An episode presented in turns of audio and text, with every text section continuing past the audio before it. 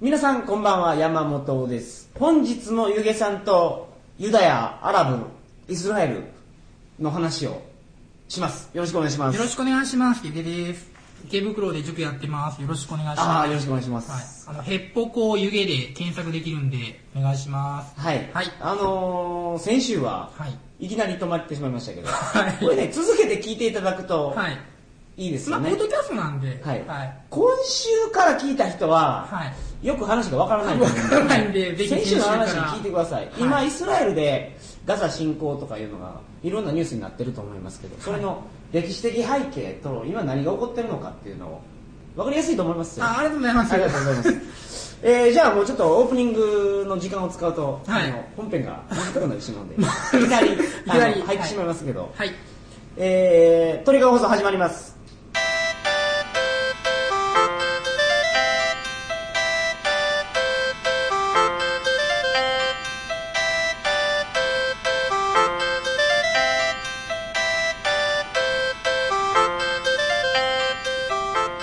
改めましてこんばんは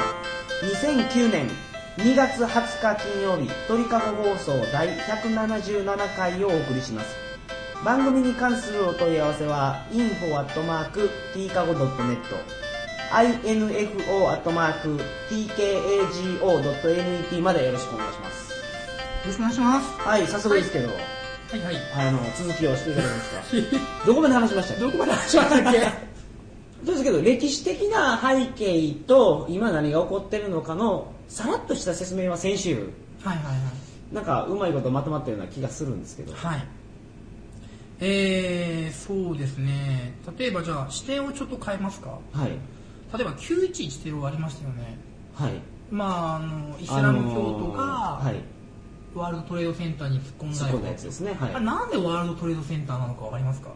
えそれはこれと関係あるんですか関係してますねものにあれはイスラム教とアメリカの戦いやと思ってたんですよねユダヤは中に入ってるんです入ってますねうん中にまさしく中に入ってますねワールドトレードセンターは世界貿易センターと言われますけどあそこは銀行が入ってるんですよはいはいはいはいでアメリカの銀行はほとんどがユダヤ資本なんですねうーんだからそのユダヤと、まあ、ユダヤ人とアメリカが結託してそこがね僕よくわからないんですけどユダヤ資本っ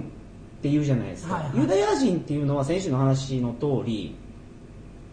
えー、と何千年か前2000年ぐらい前にはいはい世界中に散らばっはいてはいはい別の国の人になったわけですよね別の国の人になったっていうんですけど別の国に移動するんですけど彼らっていうのはいきなりまあよそから来てるんで、はいそこでまああの差別されるわけですよで、ふまあ、流浪の旅をするわけですよね結構,、はいはいはい結構で移動しますからあの基本的にその持ち運べるものに関してすごく執着するんですようん例えばダイヤモンドとか、はいお金とか知識とか、はいそのそういったものにこうたけあの、しまあ、エネルギーを集中してですね、はいでまあ、結果世界最大の財閥、えーロスチャイルドができたりとかそのユダヤ資本でロスチャイルドっていうのはあれどこでしたっけイギリスですかイギリスですねイまあギリス人っていうことにはならないですかユダそヤれユ系ダヤ資本になるんですかユダヤ系イギリス人ですねでもそのユダヤ系イギリス人とユダヤ系アメリカ人が共に何かすることってないでしょありますありますありますすっごく仲いいです同じ一神教なんで違う地域に住んでいても団結してるんですよあそれでユダヤ資本っていうことなんですかそうですだからそれそいつらは世界中にいてそうですれが信じるものが一緒やからそうです国籍が違えどもそうです仲間意識が仲か間意な識りがああるっとてそうですだからアメリカのユダヤ人は中東のユダヤ人つまりイスラエルという国を助けるんですよ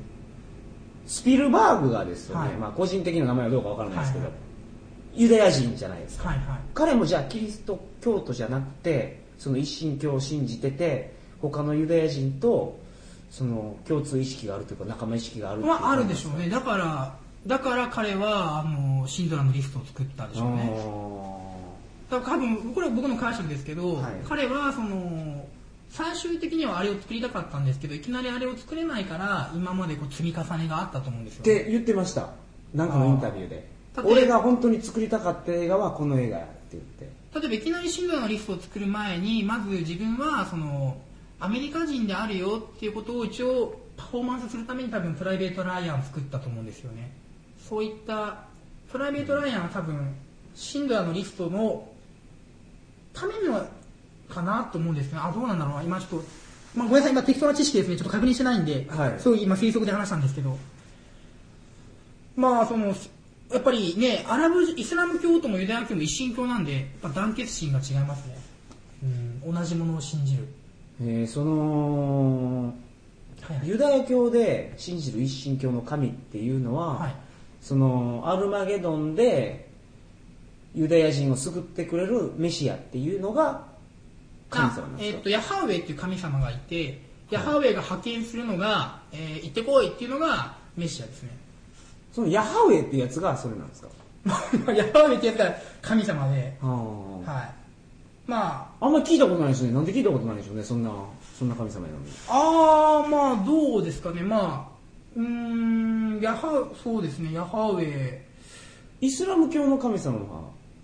はは、えーっと、アラーですね。まあ、ユダヤ教をバージョンアップさせたものがキリスト教で、キリスト教をバージョンアップさせたものがイスラム教なんですね。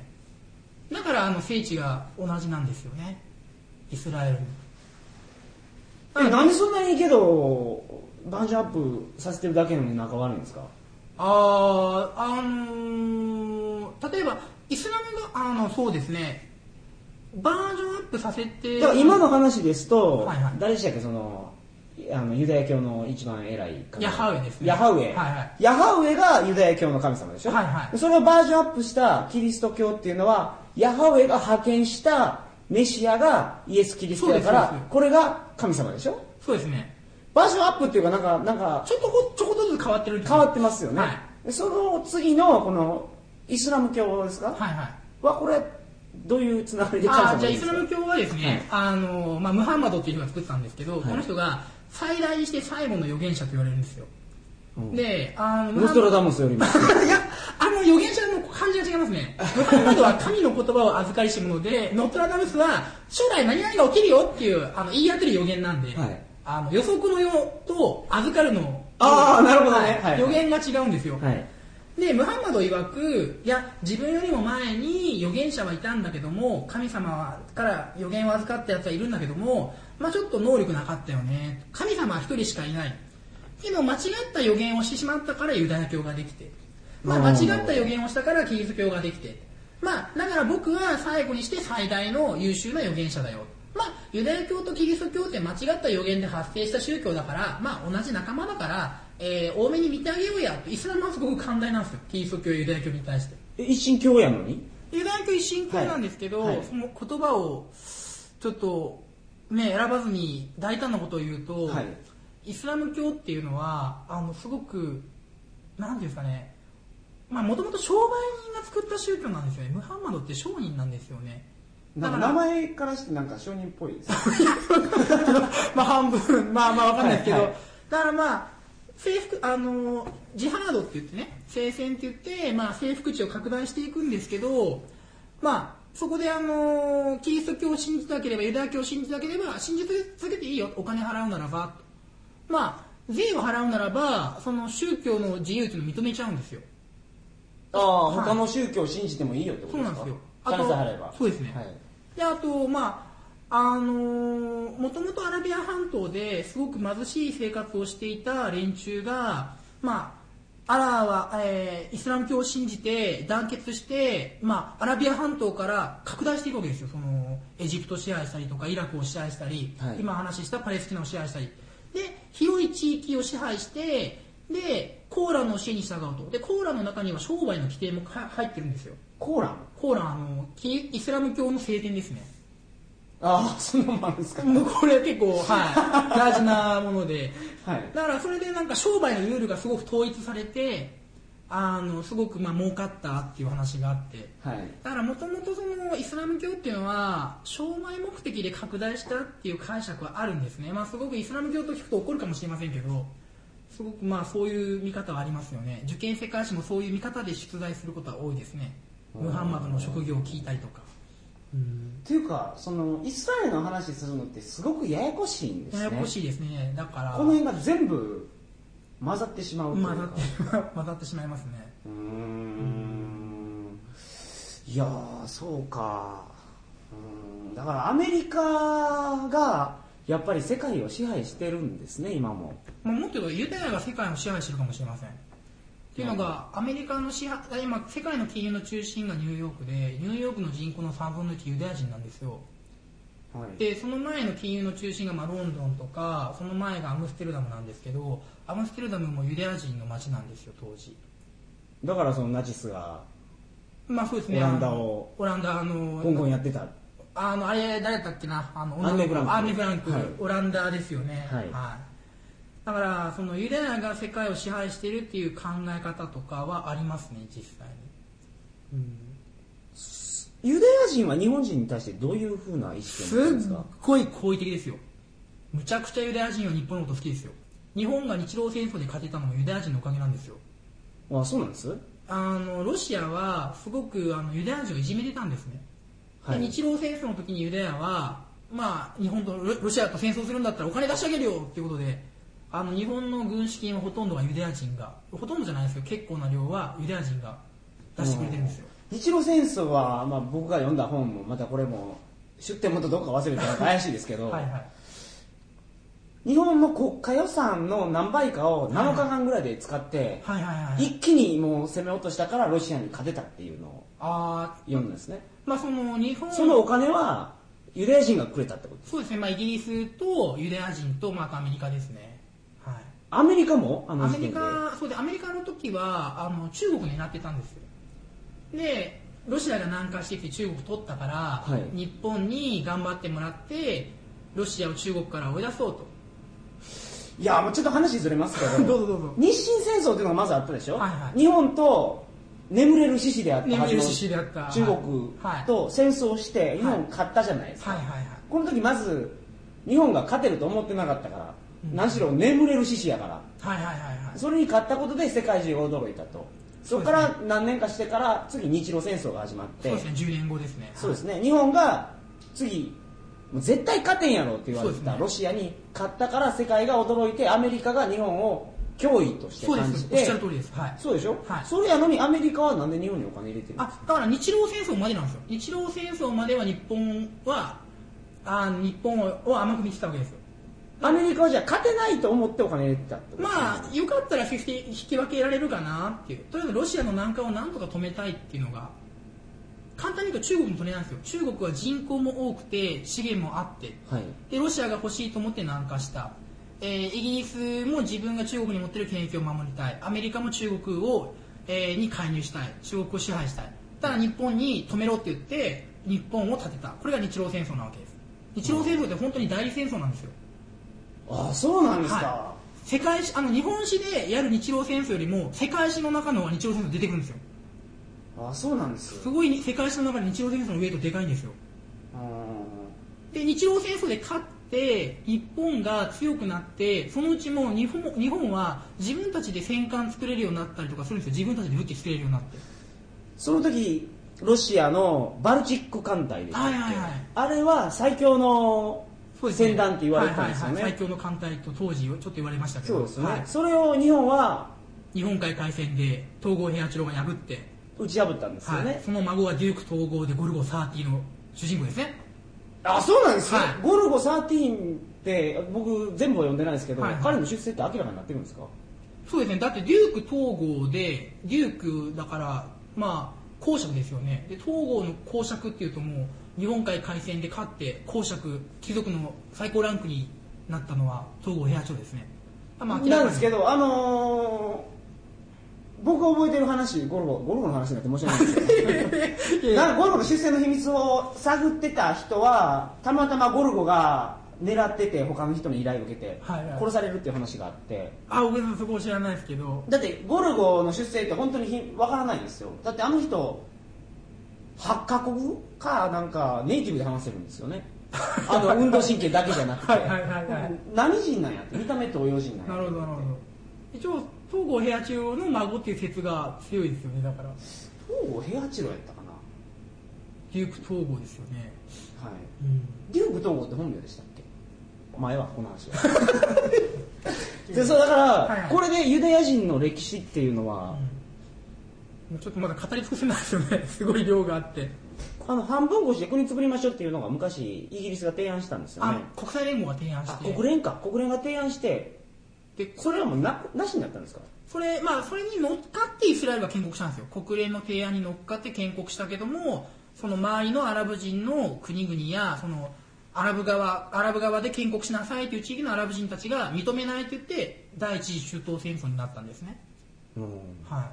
はい、もともとその分割案がひどかったんですよその水が出ない地域しかアラブ人もらえなかったしそのユダヤの方はあの地中海も、まあ、航海海が2つ使えるのにアラブ側は飛び地ばっかしでとかすごくあの飛び地ってなんですかその飛び地ってあの一つにまとまってないまとまってないですよよああそれはひどいですねそう、まあ、よくあることですよだってバングラデシュとパキスタンってもともと同じ国ですからねうんあれはまあ東パキスタンと西パキスタンで東パキスタンが違う国になっちゃったっていうのがバングラデシュですねうんでまあそのバングラデシュって僕などこの首都かと思って たら。バングラディッシュの人がだったですねああそうですか、あはいなるほどすいませんいえいえ。あのー、こんな感じですか ねまあけど、ね、ここ、通常受験生監視だと、今の話だけで5時間ぐらいかかるんで、はいこれを、まあね、うんそれがもう2回でやるっていうのも結構、まあ、大胆な試みだったかなと。 はいバックパッカーの人とイスラエル人っていうのも結構関係があってですよねはいはいはいはい。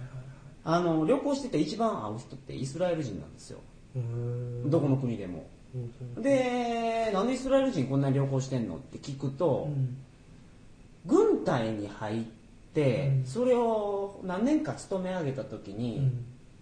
100万かな何百万かもらえるそうなんですね、はいはい。でこれをもとにバックパッカーになる人がいっぱいいるっていうのをおーイスラエル人から聞きましたねへーイスラエル人って見た目全然わからないでしょイスラエル人っていう特徴はないですもんね普通の白人ですからあーね昔はあったみたいですけどね、最近だいぶ根血とかが進んで、昔はやっぱりね、鍵花でとか言われてましたよね。あの結構あのーなんですかあの性的に オーラ派なんですかオーラがなんですよイスラエル人の女の子っていうのはイスラエルの方と経験が あるまあそれはちょっと あの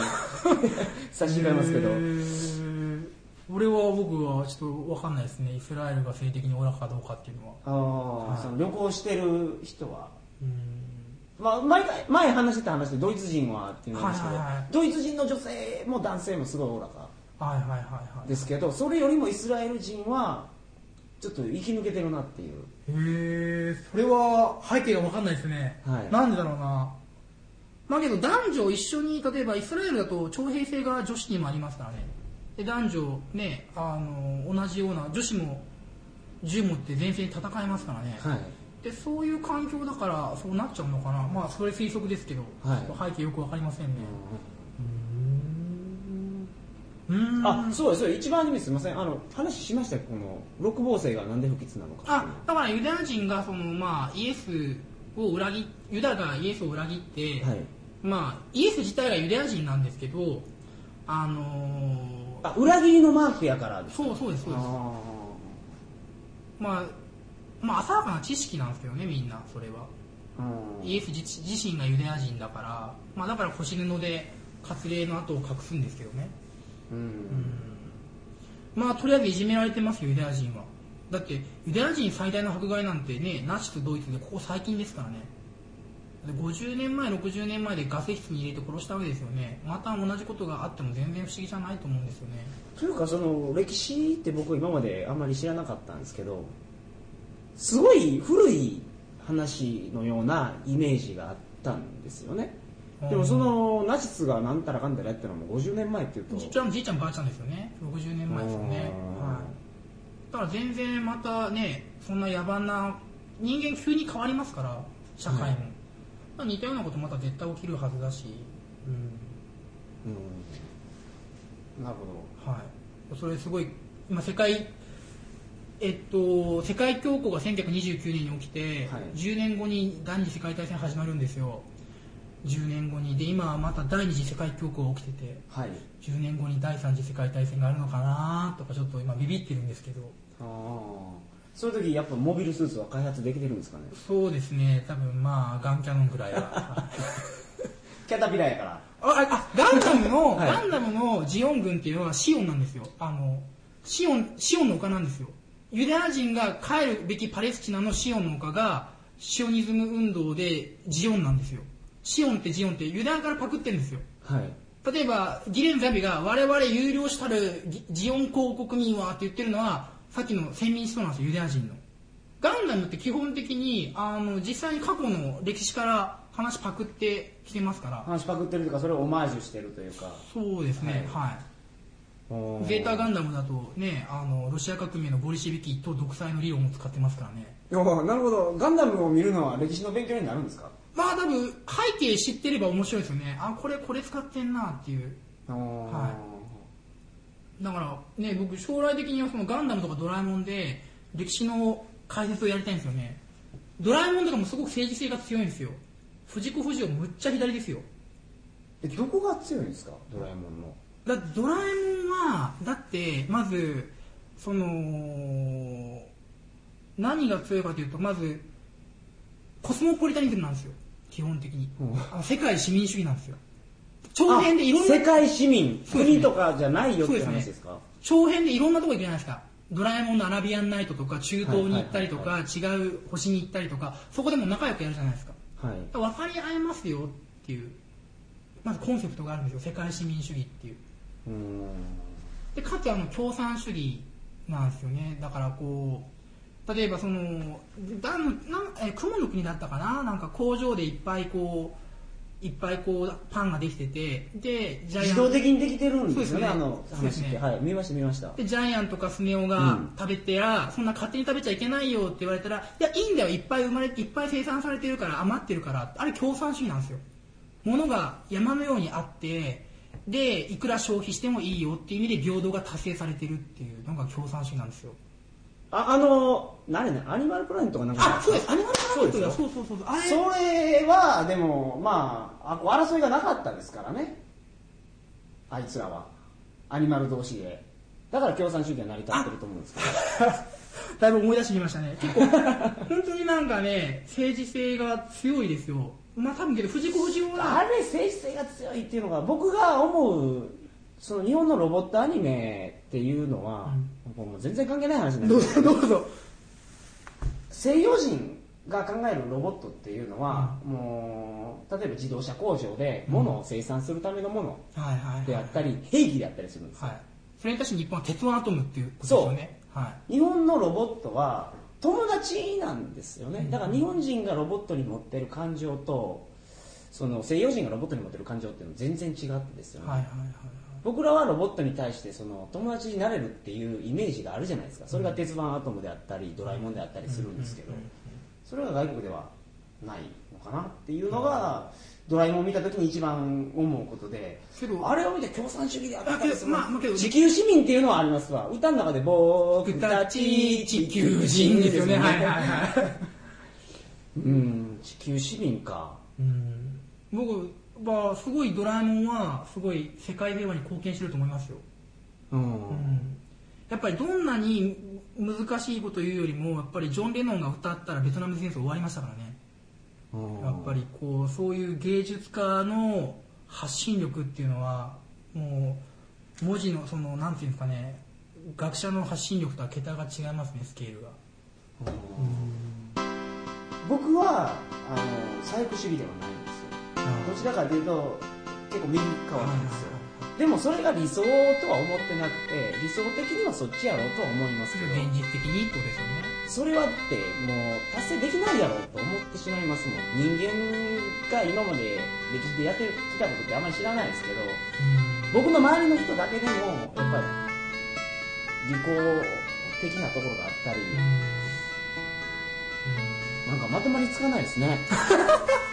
はいもう時間ないですかねはい、うん、なんか、いろいろな思いが出てしまいますね、このユダヤとかイスラエルの話に。ああまあいろんなものが詰め込んでありますよねはいまあ、こんなにまとまりつかない回が いいんじゃないでしょうか。はい。またいろんな質問があればですね、はい投げてください。おお答えしますよろしくおはい願いします。えー、今週の放送はこんな感じです。すいませんあの、今日の放送だけ聞いてもよくわからないと思うんで、先週の176回から聞き直してみてください、はいえー皆様それではおやすみなさいませ、おやすみなさい